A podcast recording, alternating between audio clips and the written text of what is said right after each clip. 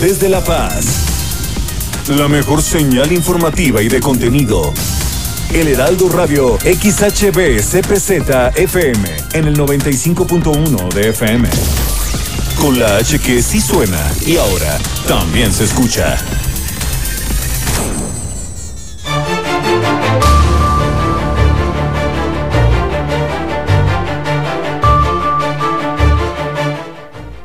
Las noticias este jueves 19 de agosto se develó la leyenda 2021, bicentenario de la creación de la Armada de México en el muro del Palacio Legislativo. Ahí se entregaron reconocimientos a sectores navales asentados aquí en Baja California Sur. El presidente municipal electo Oscar Lex y el gobernador Víctor Castro Coicio coincidieron eh, pues en, esta, en este mismo evento hablaron sobre unir estos esfuerzos para obtener más y mejores apoyos de la federación. El procurador del estado confirmó que se amplió la tipificación del secuestro, confirmó tres resueltos, pero en el reporte de incidencias delictivas aparecen cuatro. Hoy entra en vigor el nuevo nivel para La Paz y Los Cabos, el nivel 3, amarillo. En ese estamos a partir ya del día de hoy. Por ello le tengo los casos COVID activos en tiempo real aquí en el Heraldo Noticias La Paz. También el Ayuntamiento de La Paz debe de rendir un informe a un juez federal por incumplimiento de la ley de desplastificación. También este es otro tema que vamos a tratar en el programa. Guillermina de la Toba nos informa desde Los Cabos, nuestra corresponsal, sobre la suspensión de puestos de comida tras realizar operativos. También el acoso es más común en Los Cabos. Recomiendan denunciar ante las unidades de investigación de la Procuraduría. Nuevamente la manifestación de trabajadores de base en el Ayuntamiento de La Paz. El adeudo asciende a 5.2 millones de pesos. También la alcaldesa electa de Mulegé se reunió con Son Jin Kwon, presidente de Korea Resources, eh, la firma coreana que cuenta con la participación mayoritaria ahí en la minera El Boleo. Con esto iniciamos hoy jueves 19 el Heraldo Noticias La Paz.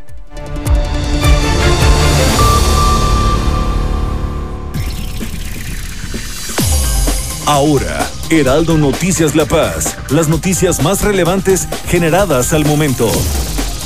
Por el 95.1 de FM, El Heraldo Radio, donde la H suena y ahora también se escucha. Con el prestigio informativo de Heraldo Media Group. Conduce Germán Medrano.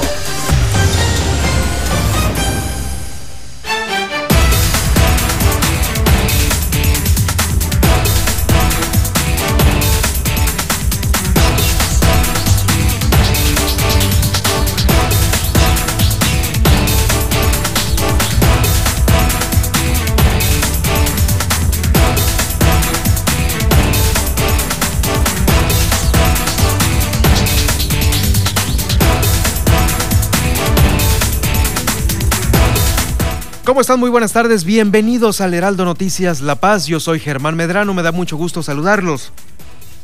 Hoy, jueves 19 de agosto, a punto de concluir la semana.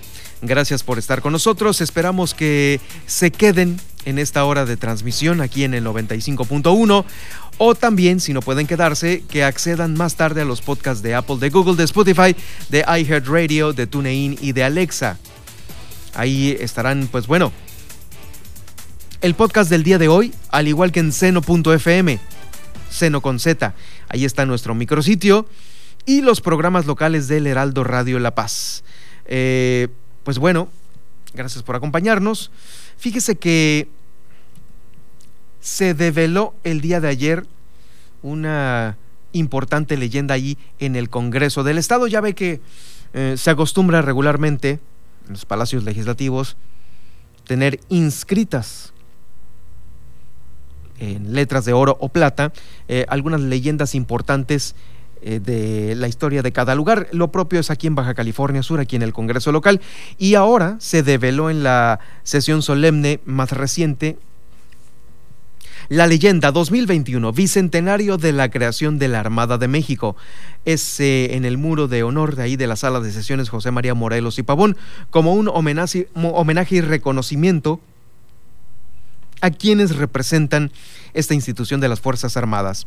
Estuvo el gobernador del estado, Carlos Mendoza Davis, también el presidente del Tribunal Superior de Justicia, el magistrado Javier Gallo Rodríguez y autoridades electas encabezadas también por el gobernador electo Víctor Manuel Castro Cosío, el vicealmirante Rosendo Carlos Díaz, representante de la Segunda Zona Naval en La Paz. Y bueno, el propio gobernador afirmó que el actuar de los hombres y mujeres de la Armada de México tiene como objetivo la paz y la seguridad de los mexicanos en el mar, en el aire y en la tierra. Eh, le comento que en esta sesión se entregaron también reconocimientos por los 200 años de lealtad y de servicio a la patria a miembros de la Secretaría de Marina Armada de México, para los sectores navales asentados en el estado, eh, ubicados ahí en Santa Rosalía, Puerto Cortés, La Paz y Los Cabos. Vamos a escuchar a continuación al vicealmirante Rosendo Carlos Díaz sobre esta importante, eh, importante develación. A las y los habitantes de este bello estado queremos que tengan la certeza de, de que las y los marinos seguiremos dando lo mejor de nosotros en todas y cada una de las acciones en sus diferentes matices que realicemos en esta entidad. En el mismo sentido, a 200 años de velar por nuestra patria, reiteramos que el actuar de las mujeres y hombres de la Armada de México tiene como objetivo único la paz, la seguridad y el bienestar de los mexicanos en el mar, en el aire y en la tierra. Muchas gracias. Bueno, muchas felicidades para todos los miembros de la Marina. Es eh, de nueva cuenta una ocasión especial para felicitarlos. El día de hoy, que quedó ahí inscrito en los muros de honor del Congreso del Estado, eh, pues esta, esta leyenda. Eh, al, término de este, al término de este evento, pues se encontraron Oscar Lex y también el presidente, el gobernador electo Víctor Castro Cosío. Ahí una vez más, pues, estuvieron platicando, saludaron, refrendaron su compromiso de trabajar juntos por los cabos y los sudcalifornianos y coincidieron en la importancia de encabezar próximamente gobiernos eficientes, incluyentes, pero sobre todo con sentido humano. Eh, Oscar Lex se comentó que fue un gusto haber saludado a Víctor Castro Cosío, con el que coincidimos, eh, trabajar de la mano para buscar el bienestar de la gente, el cual va a ser prioridad en todos los gobiernos.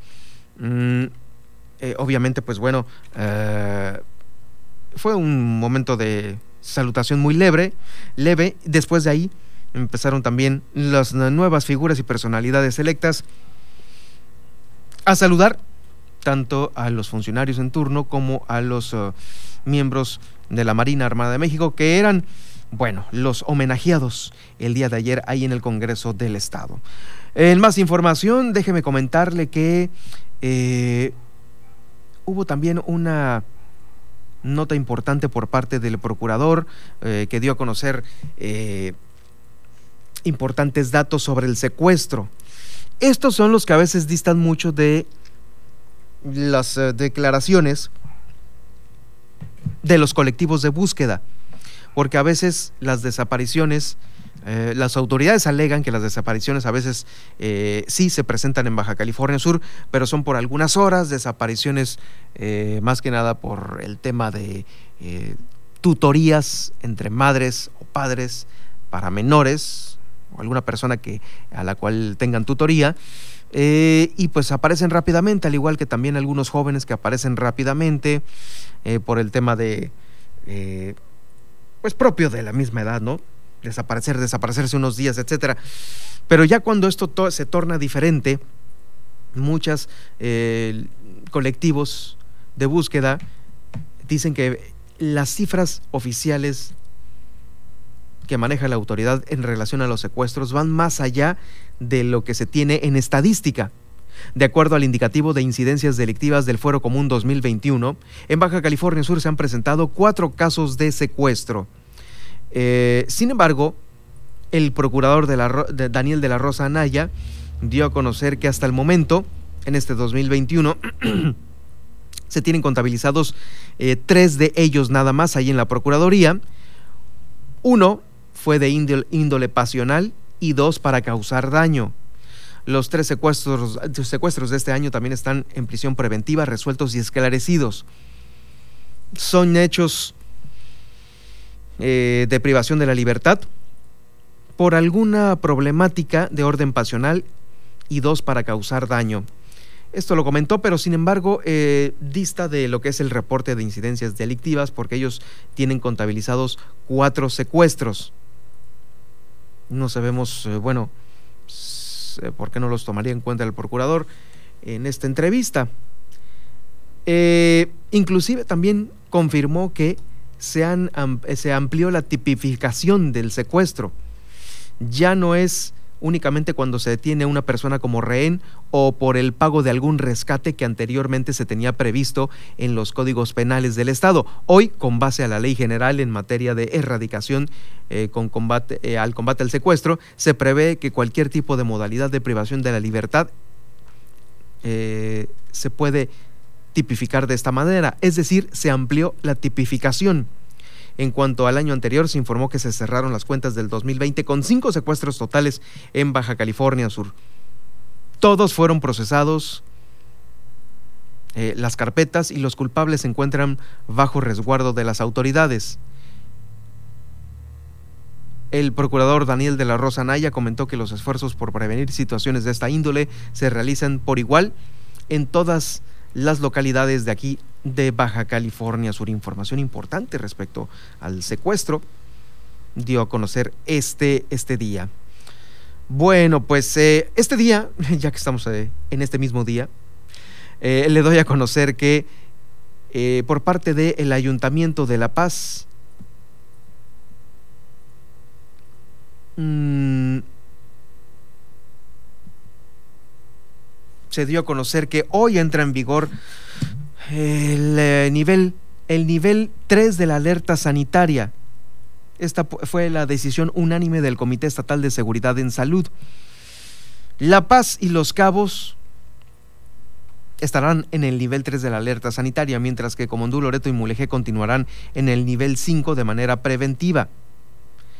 El día de ayer se de, eh, la sesión número 116 del comité se llevó a cabo en videoconferencia en, el cual, en la cual los eh, titulares de las instituciones de salud se presentaron con los datos para darle seguimiento epidemiológico a la pandemia, confirmando que ha habido un descenso en el número de nuevos casos y casos activos. Vamos a escuchar sobre este punto al secretario de Salud, Víctor George Flores.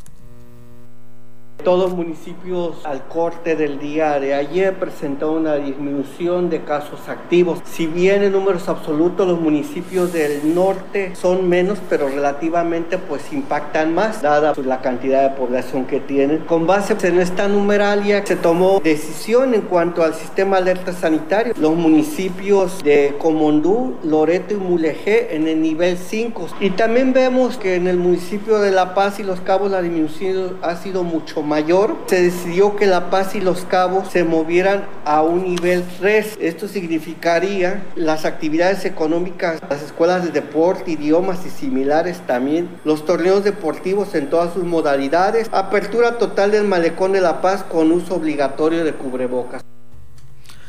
Vamos a ir a los casos COVID del día de hoy, de miércoles a jueves, de ayer a hoy. De ayer a hoy eh, bueno, de nueva cuenta nos mantenemos en los 1000, 1036. Hubo 90 casos activos de ayer a hoy. Se confirmaron 90. Ayer había 160 sospechosos y de esos 160 resultaron 90 positivos que nos están posicionando en los 1036 casos activos aquí en Baja California Sur. Estos 1036 se ubican 216 en Comondú, 409 en La Paz, 206 en eh, Los Cabos, 121 en Loreto y 84 en Mulegé. Son estos 90 casos activos que se están repartiendo de esta manera. También hubo cuatro muertos. Estos cuatro muertos se ubicaron tres en La Paz y uno en Los Cabos, nada más. Los demás eh, municipios obviamente pues, se encuentran en ceros. Eh, es la numerología COVID que se tiene para el día de hoy. Sin embargo, para mañana, pues no creo que bajemos de los mil otra vez a los 900 de ayer. No, porque hay 205 casos sospechosos el día de hoy jueves que pueden dar estos 205 sospechosos positivo o negativo.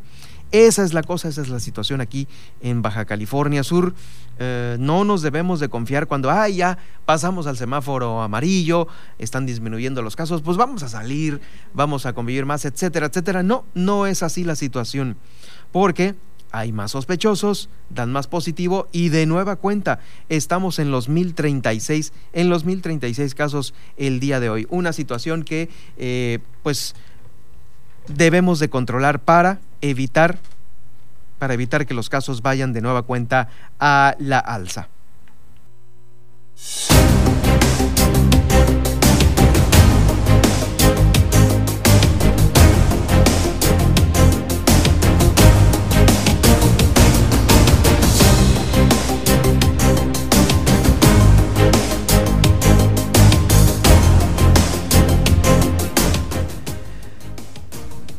Ya estamos de vuelta con más información porque resulta que el juzgado tercero de distrito del Poder Judicial Federal admitió la, la, demanda de amparo que denuncia que las autoridades municipales de La Paz no han cumplido con lo que se establece en la ley de desplastifícate.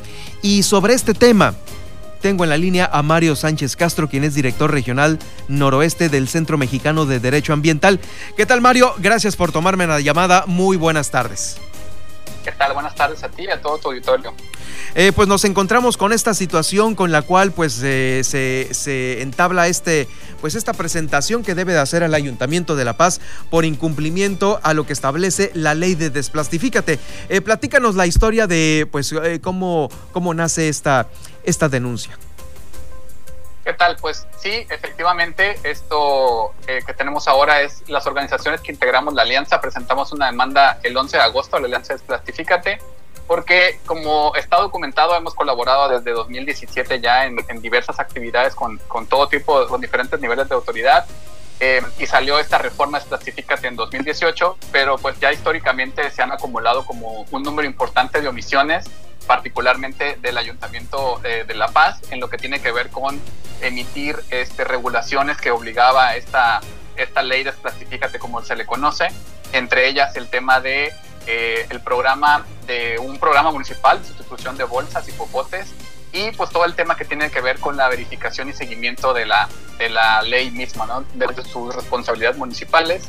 Entonces, pues, eh, digamos, agotadas estas instancias también de colaboración y de y de exigencia, eh, estamos ahora frente a una demanda ante el Poder Judicial Federal. Eh, bueno, aquí hay dos cosas, Mario. Eh, primeramente, el tema de que sí, efectivamente, cada vez vemos muchos negocios establecidos, ambulantes, que siguen utilizando este tipo de, ah, pues bueno, de contenedores. no se ha desplastificado al 100%, pues el tema de los supermercados, eh, restaurantes, eh, vendedores, etcétera. Ese sí es una completa verdad que todos nosotros la podemos constatar. Lo otro es, eh, obviamente, que se tornó algo difícil, pues, hacer valer la ley. por el tema de la pandemia, ¿no? El tema de también de los alimentos para llevar y todo esto, creo que ahí fue donde pues fallamos todos, ¿no?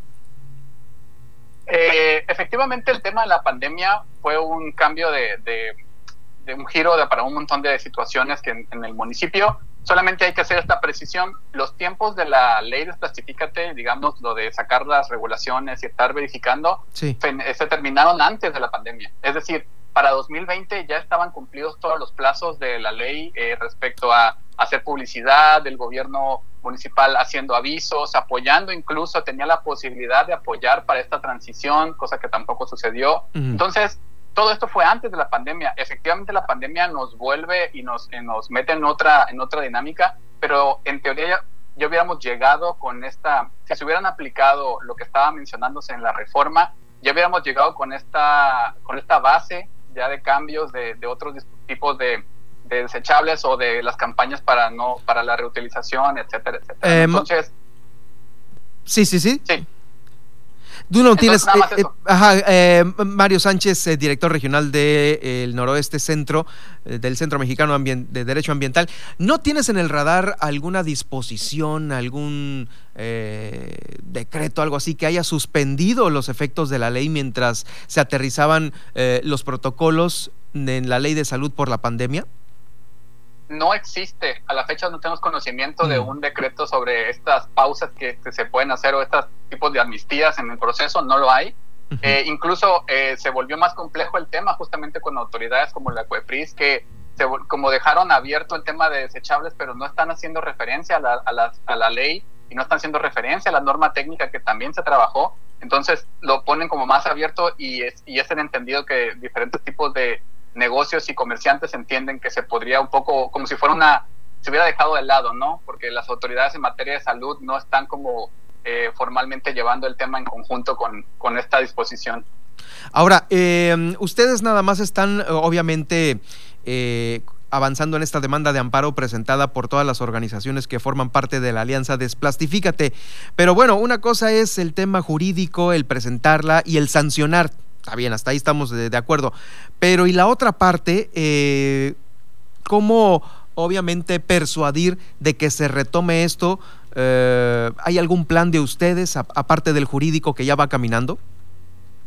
Sí, claro, pues mira, primordialmente es poner esto sobre la agenda del gobierno que está saliendo y el gobierno que está entrando, porque le va a tocar también una parte en la ejecución. Y lo que nosotros esperamos es que a partir de, de, esta acción, pues puedan con conocer o ver estas omisiones ya compiladas y de ahí emprendan como las acciones específicas para solventarlas y también pueda abrirnos a una nueva agenda de trabajo en la que estamos completamente abiertas las organizaciones a colaborar, que también eh, nos puede, eh, lo alineamos con el otro tema que habíamos visto antes, con una agenda que les habíamos planteado de su candidatura, que es la agenda ambiental de Baja California Sur, en donde hablamos de temas trascendentes como el tema del presupuesto, el tema de la necesidad de personal específico para medio ambiente y también la de crear nuevas eh, direcciones que tengan que ver justo con el tema ambiental, tanto a nivel estatal como municipal. Me parece que, pues, eh, como tú lo mencionaste, entre el 19 y el 20 eh, había caminado esta, este, este, esta conversión. Sin embargo, había el tema de la reglamentación, ¿no? Es que no sabemos qué materiales sí se puede, que no se puede, que le están poniendo pinturita de color beige a, los plásticos para hacerlos parecer biodegradables. O sea, eh, toda esta situación de la reglamentación, eh, que sí, que no, ¿esa ya quedó también lista? parte de las omisiones es que no se emitieron estos programas. El programa de, de, manejo de sustitución de bolsas plásticas municipal era esta herramienta que hubiera ayudado a hacer esta transición ordenada en el municipio. Es una de las omisiones. Tenía que haber salido en 2019, no salió en 2021 y tampoco sabemos si va a salir algo que pueda ser eh, funcional, pero también que queríamos tener, hicimos nuestra solicitud de trabajar comentarios y, realizarlo. Incluso en 2019 también le, presentamos un documento a la administración del decimosexto ayuntamiento, al presidente municipal, en donde le hacíamos ver qué, era lo que faltaba, qué era lo que se venía y qué era lo que se podía hacer, ¿no? Y no, no recibimos como, al menos en la parte de SEMDA de ese oficio, como respuesta alguna por parte del municipio. Entonces ahorita eh, vamos a resumir los puntos que están solicitando en esta, eh, eh, pues en esta denuncia, demanda. Exacto. del cabildo, del ayuntamiento es la emisión o falta de emisión y publicar un programa municipal de sustitución de bolsas y popostes. Eso es lo que falta y de la Dirección General de Desarrollo Urbano y Ecología y su Dirección de Ecología el tema de eh, las acciones de inspección y vigilancia para la ejecución de, la reforma de Resplastifícate. Ahí está. Eh, ¿Cuándo es cuando el Ayuntamiento de La Paz debe de rendir este informe ante el juez federal? ¿Tienes la fecha? Eh, fue admitida el 13, lo que tenemos conocimiento es el 13 de agosto, se les notifica un par de días, por así decirlo, después, y a partir de que el ayuntamiento lo tenga, son 15 días eh, posteriores que tiene que acudir al juzgado. Para hacer esta respuesta. Para hacer esta respuesta y la audiencia se tiene programada alrededor de los finales de septiembre, donde el juez tendría que, ya teniendo la respuesta, emitir una sentencia, en este caso, si todo saliera como con los tiempos previstos. Estoy platicando eh, en este momento con el eh, Mario Sánchez Castro, director regional del Centro Mexicano de Derecho Ambiental. bueno, Ahora, ya hubo algún acercamiento, porque ahorita pues como quiera las autoridades les quedan algunos días nada más en funciones y están los nuevos. ¿Cómo han visto ustedes la recepción de estas eh, solicitudes por parte de los nuevos funcionarios que van a encabezar? ¿Ya tuvieron algún acercamiento, no nada más en campaña, sino ya recientemente con eh, los electos?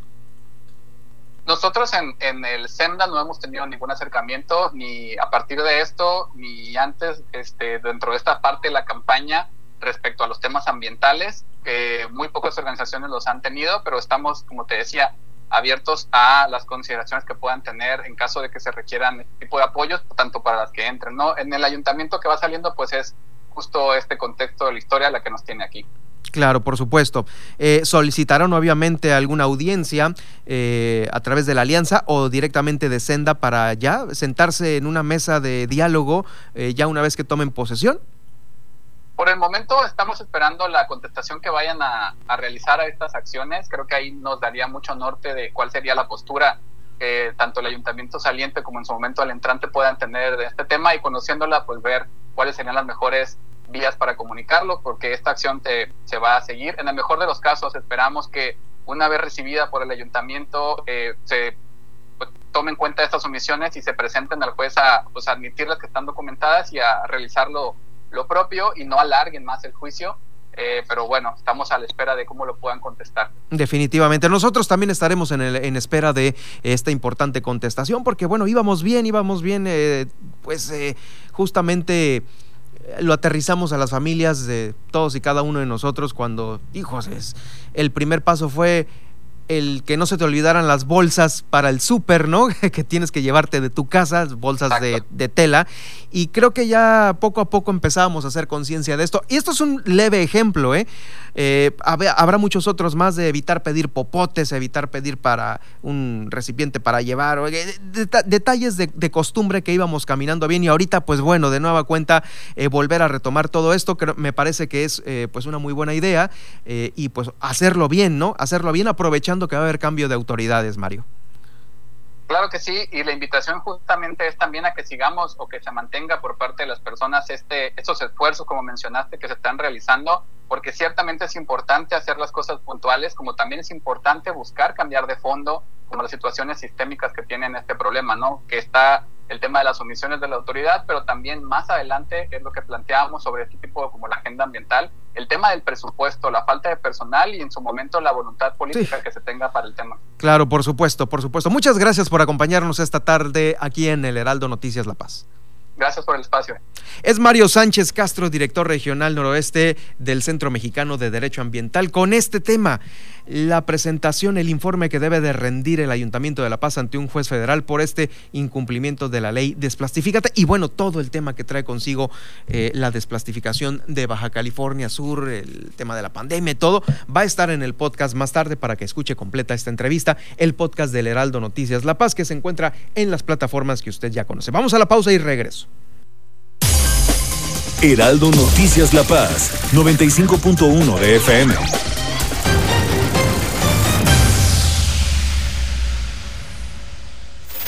Mario Maldonado en Bitácora de Negocios. Bueno, pues eh, frentes abiertos en todos lados en materia económica en eh, pues estos días. Por un lado está este asunto del el TEMEC, las reglas que tiene este tratado en materia automotriz, por ejemplo, las reglas de origen que requieren las automotrices en México, todo el tema de los sindicatos, asuntos en Tamaulipas, en Matamoros, con maquiladoras, hay eh, temas en la planta de Silao, en de General Motors. Y también está el asunto del sector energético, ya le decía bueno, pues es una bomba de tiempo para el gobierno mexicano, el sector de hidrocarburos, el sector eléctrico, y bueno, pues por si algo hiciera falta, está todo este asunto pendiente del outsourcing. Pues todo esto quizás lo que genera que la economía mexicana pues haya desacelerado, ya no esté tan bollante en términos de recuperación económica. Lunes a viernes, 6 de la mañana, por El Heraldo Radio. Las noticias con Javier Alatorre, con la cobertura radiofónica más grande e importante del país. No hay que perder de vista eh, nuestro entorno, no hay que perder de vista la única casa que tenemos que de pronto se nos está secando. Usted dirá que nos está escuchando en diferentes partes del país. Bueno, pues este hombre tiene razón. En otras partes nos dirán, pero ¿cómo si está lloviendo mucho? Pero así es. De hecho, hay una, hay afectaciones ya, hay Bueno, no son severas, hay lluvia, bienvenida la lluvia, créame que es una bendición. La naturaleza nunca tiene la culpa, tenemos la culpa por las obras de infraestructura, por los recursos mal aplicados, por los asentamientos eh, urbanos, por una serie de cosas que de pronto pues decimos, es que por las lluvias atípicas, no, no es cierto, o sea, hacemos vialidades pésimas. Lunes a viernes al mediodía. Una alianza de Heraldo Media Group, Grupo Audiorama Comunicaciones. Estás escuchando El Heraldo Radio. XHB CPZ FM en el 95.1 FM, transmitiendo con 25.000 watts de potencia desde Ignacio Allende 530, zona central, código postal 23000, Plaza Allende L12, La Paz, Baja California Sur. Heraldo Radio La Paz. Una estación de Heraldo Media Group.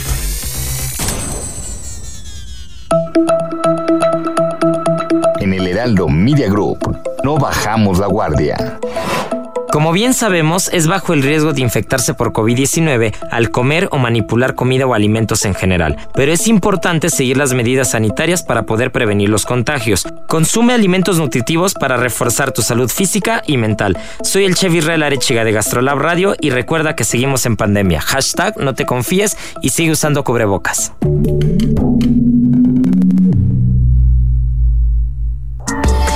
Le saluda Alejandro Cacho y quiero invitarlos a que me acompañen en República H.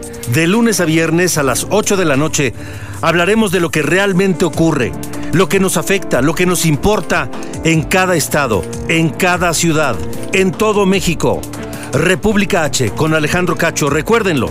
Los espero de lunes a viernes, 8 de la noche, en vivo para todo el país, por Heraldo Radio. Estas son las noticias con el pulso de la paz y el Estado. En el 95.1 FM, Heraldo Noticias La Paz.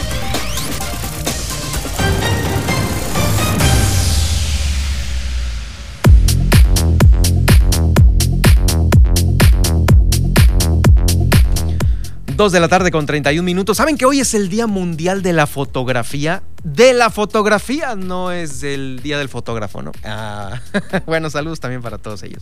Pero es el Día Mundial únicamente de la Fotografía. Fíjese que eh, voy a poner ahorita en mis redes sociales esta, uh, esta página de National Geographic en español que nos está mostrando la primer imagen fotográfica de la historia. Fíjese, le voy a dar unos datos. Joseph...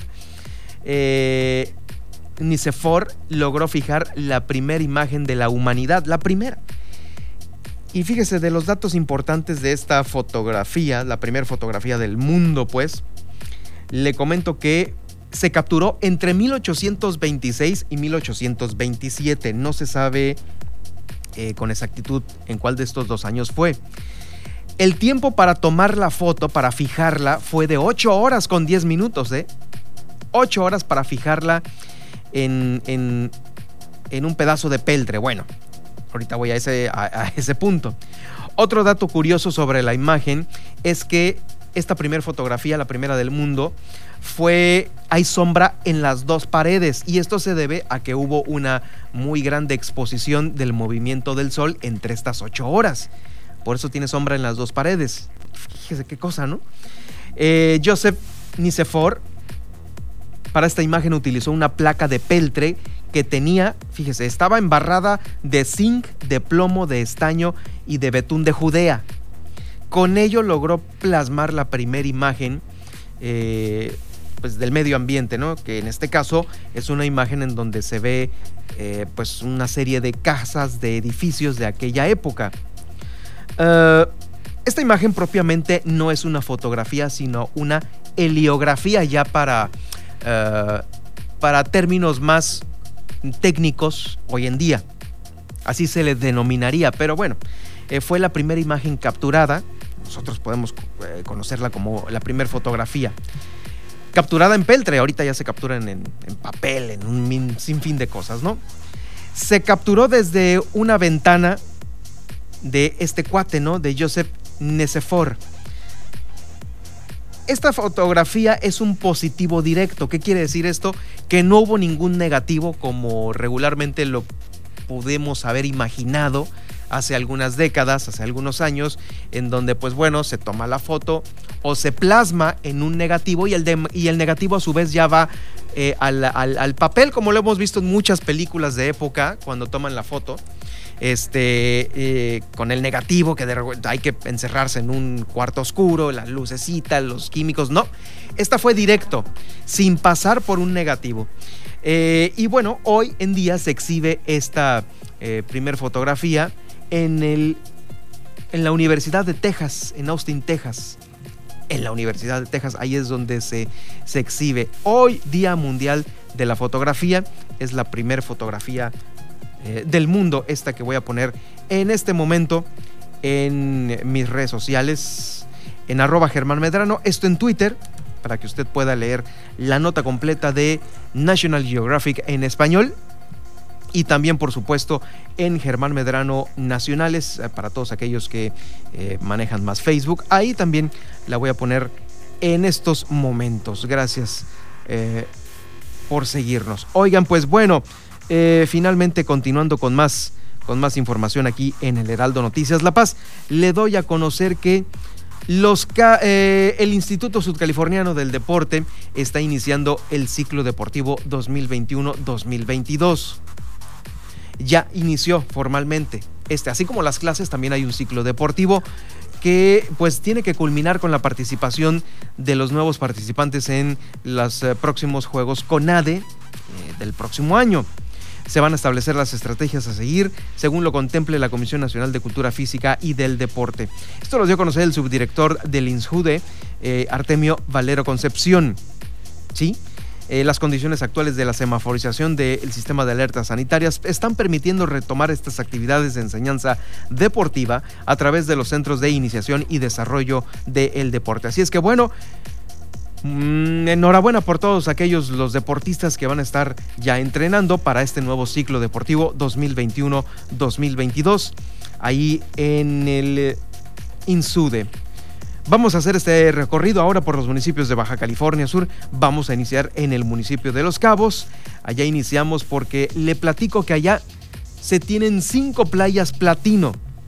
La alcaldesa de Los Cabos, Armida Castro, recibió por parte del Instituto Mexicano de Normalización y Certificación, eh, pues estos, los certificados que avalan a la playa Palmilla el Chileno, Acapulquito, Santa María y Las Viudas como playas platino de El Destino. Son playas con buenas prácticas para el medio ambiente sano y seguro convirtiendo a Los Cabos en el primer municipio costero de todo el país en tener cinco playas platino que cuentan con estas certificaciones antes mencionadas. Armida Castro, la alcaldesa de Los Cabos, recordó el compromiso y el trabajo de todo el personal de la zona federal marítimo terrestre que se tiene para conservarlas limpias y lo más importante, certificadas porque como decía hace un momento, son las cinco playas de eh, todo el país en tener este galardón de playas platino. La escuchamos a continuación COVID nos puso el reto más pesado y pudo pensarse que íbamos a dejar como plano secundario las playas, las certificaciones. Pero este es el punto de partida de quienes tuvieron el privilegio de nacer aquí y quienes elegimos este lugar para vivir. Y como gobierno teníamos que ser congruentes. Sí, establecimos un paso diferente, prioridades distintas, pero mantener las playas limpias, seguras, era parte del gran reto COVID. Yo celebro que Sofemat haya tomado la decisión de no detenerse, de aceptar el reto. Las playas son las que traen a los turistas. Las playas han generado los empleos. La playa, la que motiva desde lejos a visitar los cabos. Y de ahí a nosotros como gobierno, que sea un lugar seguro, que sea un lugar limpio, que sea un lugar que ahora te ofrezca sin duda no nada más las mejores playas, las playas más limpias, las más seguras. Arvida Castro, alcaldesa del municipio de Los Cabos. Fíjense que también allá, eh, quedándonos en el municipio de Los Cabos, después de año y medio, este próximo 23 de agosto va a arribar el primer crucero a Los Cabos.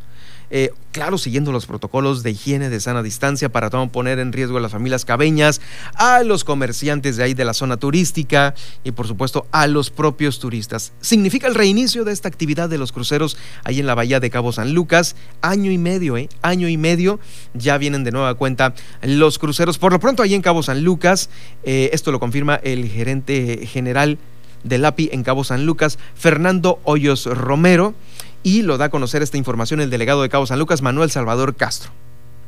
Bueno, tuvimos la visita del ingeniero Fernando Hoyos en representación de API Cabo San Lucas, en el cual nos viene a dar unas excelentes noticias para el destino, para el puerto, en el cual a partir del 23 de agosto empiezan a arribar los primeros cruceros y estaríamos esperando una afluencia de alrededor de 3.000, 3.500 turistas en los cuales dejan una derrama significativa en el puerto y obviamente ahorita con los protocolos que ya lo mencionaba él, que vienen con un 50% de la, de la capacidad del mismo, pero son excelentes, excelentes noticias después de año y medio de no tener la visita de, turistas a través de la vía náutica. Y en este caso, parte de la visita y de lo que nos comentaba API, es que van a solicitar apoyo logístico del ayuntamiento vía delegación y vía este, direcciones municipales para los acontecimientos que se lleguen a dar o, la metodología y el procedimiento que se lleva a cabo o se va a llevar a cabo el día 23 de agosto. También el 23 de agosto le doy a conocer que será la inauguración del festejo del tricentenario de la Fundación de la Misión de Santiago que el mero día es el 24, pero también el 23, el mismo día en que eh, llega el primer crucero, el 23 va a ser la inauguración de los festejos de ahí de la misión de Santiago. Y bueno, estarán pues, todas las autoridades, un evento en el cual va a ser, fíjese, exhibido el Codex Pictoricus Mexicanus de Ignacio Tirsch. Es eh, obviamente una colección muy importante muy importante porque nos refleja la conmemoración de estos 300 años de la fundación de Santiago, ahí en Santiago. 300 años tiene la iglesia. ¿Usted no sabía? ¿No se ha dado la vuelta por allá? Eh, bueno, pues para que se tome la foto, la selfie, 300 años de esa misión de Santiago. No, si nosotros tenemos aquí en la Baja California una joya con la ruta de las misiones, con el tema de la evangelización, métase un poquito, este, créame que es una gran historia. Falta la película, ¿no? Eh, falta la película, pero por lo pronto nosotros, nuestros historiadores, los cronistas, lo pueden contar de esta manera. Y ahí, eh, pues está también rehabilitándose la calzada de los maestros misioneros en 1930 que se realizó es en la avenida Santiago y va a quedar lista con concreto hidráulico. Esta también es otra de las buenas nuevas que va a tener eh, Santiago, una calzada bonita de los maestros misioneros. Eh, se realizó esta calzada en 1930. Es la principal avenida de ahí, de Santiago. Por supuesto, eh, contempla también la remodelación de la Casa de la Cultura y otras mejoras gracias al esfuerzo del Ayuntamiento de Los Cabos que quieren poner al día. Y bien, eh, pues bien pensado porque eso es un atractivo turístico más. Ir ahí a Santiago, pues se va a desayunar por ahí, ¿no? Se compra algunos dulcecillos, camina por las huertas, se toma la fotito en la misión. Ahí está, ya su fin de semana, ya se lo hice. Vamos a escuchar a continuación eh, justamente a Elizabeth Álvarez Rosas, quien es la delegada municipal de Santiago, haciendo esta invitación celebrando estos 300 años de la fundación de la Misión de Santiago. El próximo 24 de agosto nos encontraremos dando inicio a las 9 de la mañana en la Plaza Pública General Francisco J. Mújica de nuestra delegación de Santiago, donde llevaremos a cabo la develación de la exhibición del Códice Pictórico Mexicanos de Ignacio Tirsch. Son 15 acuarelas en la Plaza Pública de Santiago. De ahí nos trasladaremos a la huerta parroquial, donde se llevará a cabo otra develación de una pintura del encuentro del padre José María Napoli con la gobernadora Pericú en la fundación de la Misión de Santiago en 1721 del artista Mildred Marrón. Luego nos trasladaremos a lo que es nuestra biblioteca pública Julio Castillo Márquez, donde se estará llevando a cabo la publicación del libro Fundación de la Misión de Santiago, Añiñí, Santiago Las Palmas y Santiago de los Coras de César Osuna Peralta. Para más información del municipio de Los Cabos, vamos ahora con nuestra corresponsal. Guillermina de la Toba, quien se encuentra allá. Eh, Guillermina, ¿cómo estás? Buenas tardes. Está suspendiendo la COEPRIS más puestos de comida tras realizar algunos operativos. Adelante con esta información. ¿Qué tal, Germán? Muy buenas tardes. Efectivamente, pues la COEPRIS ha informado que tras un operativo que ha realizado sobre todo en las colonias donde, bueno, se instalan estos puestos de comida, pues eh, muchos de ellos no están cumpliendo con los protocolos, como es el uso de cubrebocas y demás, y en ese sentido es que se realizó este recorrido, pues se tuvo que eh, pues sancionar y cerrar algunos puestos de comida. Como lo son, hicimos un recorrido en Cabo San Lucas y San José eh, lo que vienen siendo estos puestos en la vía pública, los que están semifijos. Eh, revisamos en los últimos, en la última semana fueron 62 puestos entre Cabo San Lucas y San José, del cual pues estamos checando eh, que cumplan con los filtros sanitarios, que si estén portando el cubrebocas y que tengan gel antibacterial y sobre todo pues que cumplan con el aforo, ¿no? Porque hay unos que sí están exageradamente pues repletos de mesas y sillas de esos 62 puestos, eh, nosotros suspendimos cuatro por no contar con los filtros, es decir, que no traían, algunos no traían cubrebocas eh, y así, ¿no? Lo que pasa que esto se deriva a unas denuncias ciudadanas que hemos estado recibiendo, donde pues se ha notado que en dichas, en algunas colonias pues ya están bajando la guardia, ¿no? Como ven que estamos a la baja, pues ahora sí de casos positivos, pues empiezan a relajar un poquito las medidas, al ya no portar el cubrebocas, a lo mejor ya no tener lo que es el tapete, no tener gel antibacterial, entonces es por eso que estamos haciendo esta vigilancia.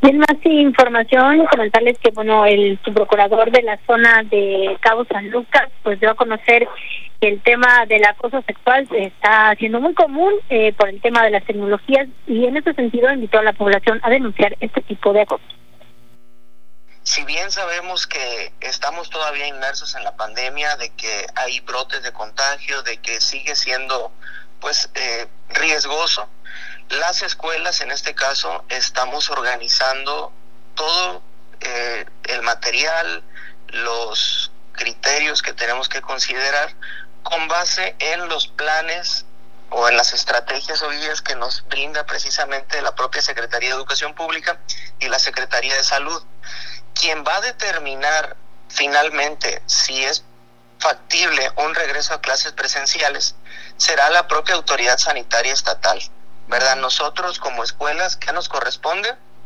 Nos corresponde elaborar estos planes de regreso a clases presenciales para recibir de forma ordenada y segura, siguiendo los protocolos y además de ello también tratando de garantizar la seguridad de los estudiantes y de los profesores. Eh, va a ser opcional. Me refiero a que cada familia va a tomar la decisión de enviar a sus hijos o no.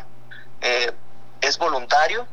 Entonces, si hay familias que deciden enviar a sus hijos a la escuela, es muy respetable esa decisión, pero si hay familias que prefieren que el alumno siga tomando sus clases a distancia, también es igual de responsable y en la escuela estaremos organizados para trabajar de ambas maneras. Y en cuanto al tema del regreso a clases, eh, supervisores de la zona escolar acá en, San José del Cabo, pues señalan que están preparados ya sea que el regreso sea presencial o de manera virtual.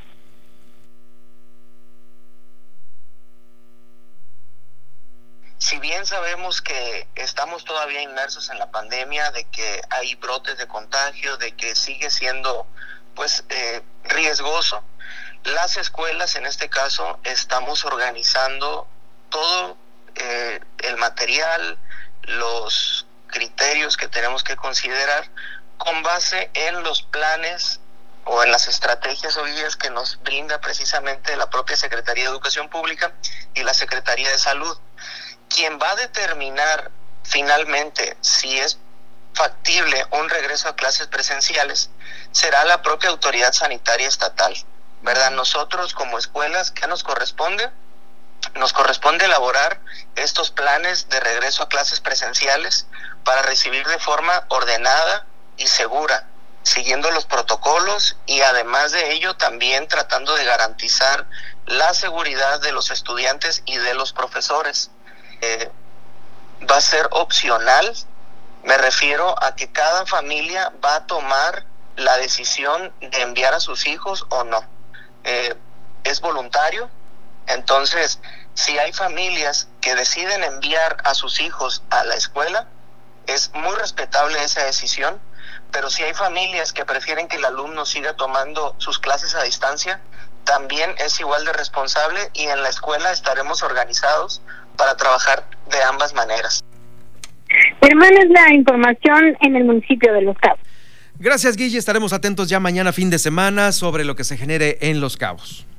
Nos escuchamos mañana. Excelente tarde para todos. Excelente tarde también para ti, Guillermina Latoba, nuestra corresponsal en el municipio de Los Cabos. De Los Cabos pasamos a La Paz, porque aquí de nueva cuenta hoy personal de base del Ayuntamiento de La Paz estuvo ahí en la explanada del Palacio Municipal exigiendo diversos pagos que les deben por parte del el ayuntamiento.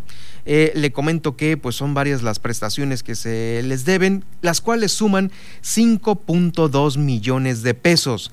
Esto lo explicó el delegado sindical de los burócratas Mauricio Higuera Cota. Ahí estuvo con ellos. Son las quincenas de julio y agosto son las de mayor erogación.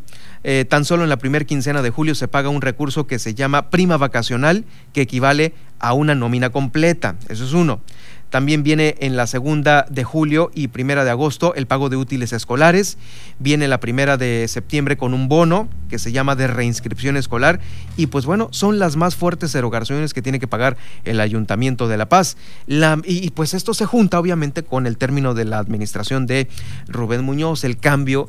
Y híjole, si están ahí desesperados porque termina una administración y a veces regularmente cuando se terminan, no nada más la administración de Rubén Muñoz, cualquiera pues no quedan las arcas muy eh, rimbombantes en relación a los dineros. Por eso es esta manifestación, esta desesperación.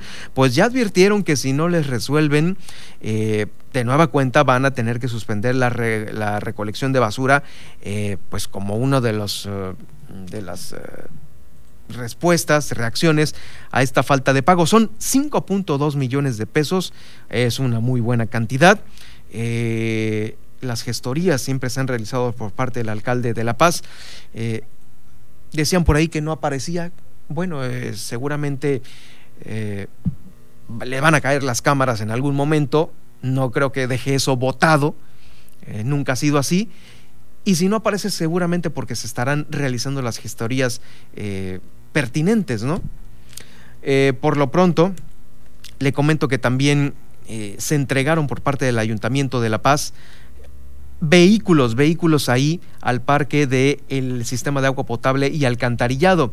Se adquirieron seis unidades vehiculares, mismas que fueron entregadas al personal del organismo.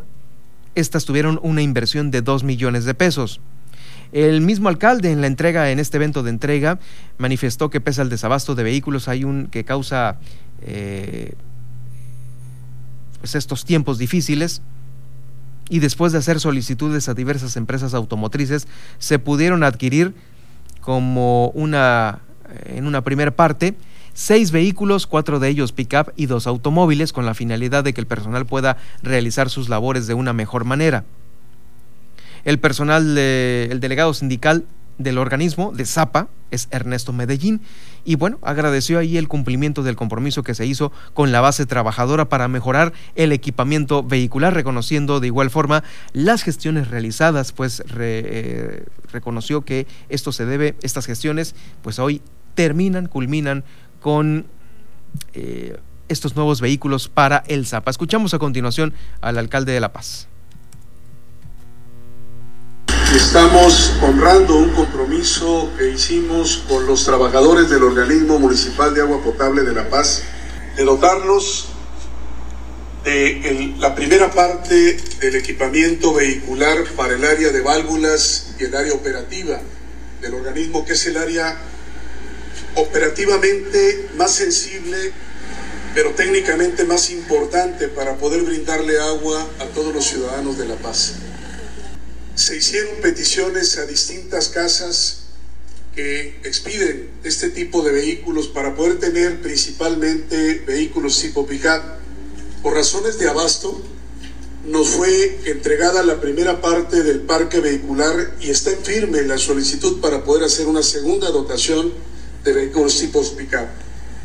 Pero con este evento del día de hoy vamos a dotar de una herramienta fundamental para que pueda tener en la coordinación operativa de válvulas lo necesario para el traslado que permita ordenar el tandeo y poderle dar un mejor servicio a la comunidad. Hoy para mí como presidente municipal es muy grato que la dirección del organismo haya honrado este compromiso que hicimos con la base trabajadora de poderles ir dando el herramiental que nos permita brindar una mejor prestación en el servicio más sensible que tenemos en el municipio de La Paz. Obviamente, pues bueno, este evento se llevó a cabo en días recientes eh, y pues el día de hoy, como le comento, eh, se está en la gestoría para tratar de conseguirle eh, pues estos conseguir pagar parte de los adeudos a los trabajadores del Ayuntamiento de La Paz que se manifestaron hoy mismo. De La Paz vamos a brincar hasta Mulegé porque allá la alcaldesa electa Edith Aguilar Villavicencio, fíjese, se reunió con el vicepresidente de Corea Resources, que es la firma coreana que cuenta con participación mayoritaria en la minera El Boleo.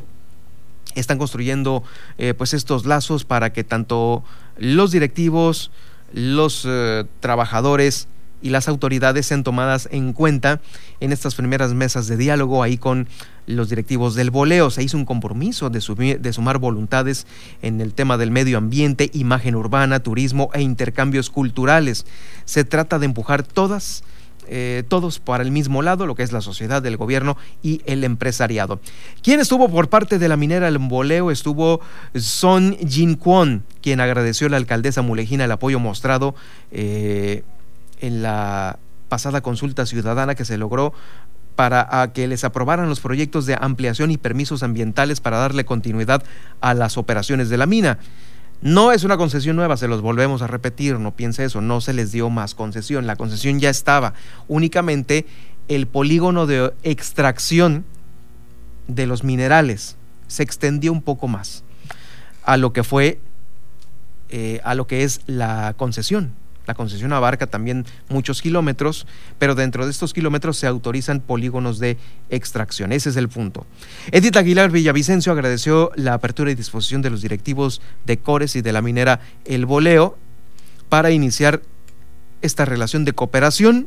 Buscarán obviamente que en este próximo trienio mejoren las relaciones sustancialmente con el ayuntamiento y la minera El Boleo, algo que al parecer, pues bueno, no, no se llevó a cabo en la anterior administración de Felipe Prado. Eh, bronca tras bronca, tropezón tras tropezón, ahí estuvo, lo dimos nosotros en muchas ocasiones las notas, pero bueno, eso ya, ya está por terminar. Esperemos, esperemos que le vaya mejor a Edith Aguilar en este en, este, en esta nueva administración. Vamos a la pausa y regreso ya con el resumen de este jueves.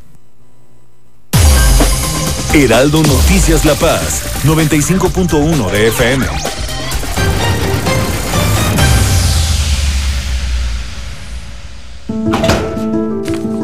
Esto es violencia política en razón de género. Estás exagerando. Estas cosas pasan desde siempre. ¿Violencia política? No sé. Mejor que te guíen quienes saben. Consulta la guía para la prevención, atención, sanción y reparación integral de la violencia política contra las mujeres en razón de género en igualdad.ine.mx. También puedes escribir a vpgqueja.ine.mx. Contamos todas, contamos todos. INE. La vacunación contra la COVID-19 sigue en marcha. Están llegando millones de dosis eficaces y seguras aprobadas por organismos en todo el mundo. Muy pronto será tu turno. Visita mivacuna.salud.gov.mx. Recuerda, la vacunación es universal, gratuita y voluntaria. Cuidémonos entre todos, vacúnate y no bajes la guardia. Gobierno de México. Este programa es público ajeno a cualquier partido político. Queda prohibido el uso para fines distintos a los establecidos en el programa. Heraldo Radio La Paz, 95.1 FM.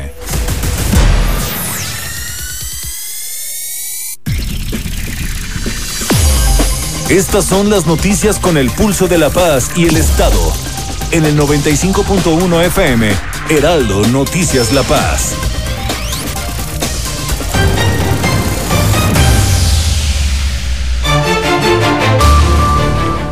En resumen, este jueves 19 de agosto se develó la leyenda 2021 bicentenario de la creación de la Armada de México en el muro de honor del Palacio Legislativo y ahí estuvieron eh, las autoridades tanto del sector naval como del gobierno del estado.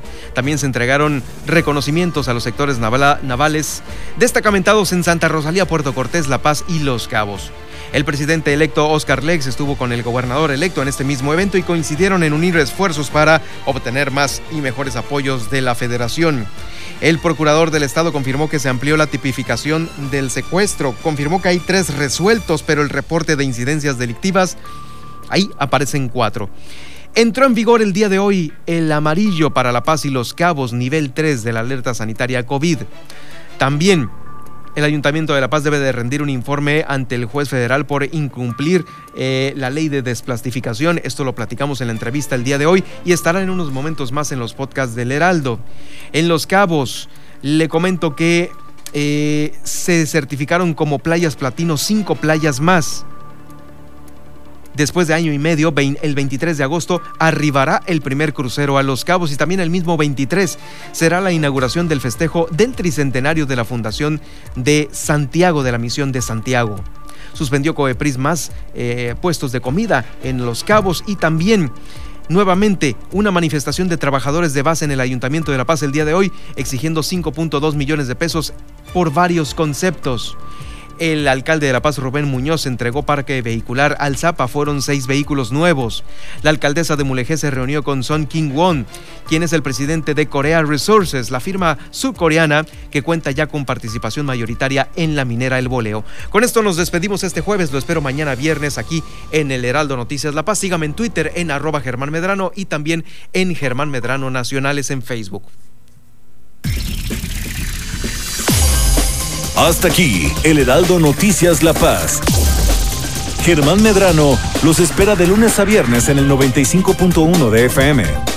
Con las noticias que trascienden en La Paz y el estado de Baja California Sur.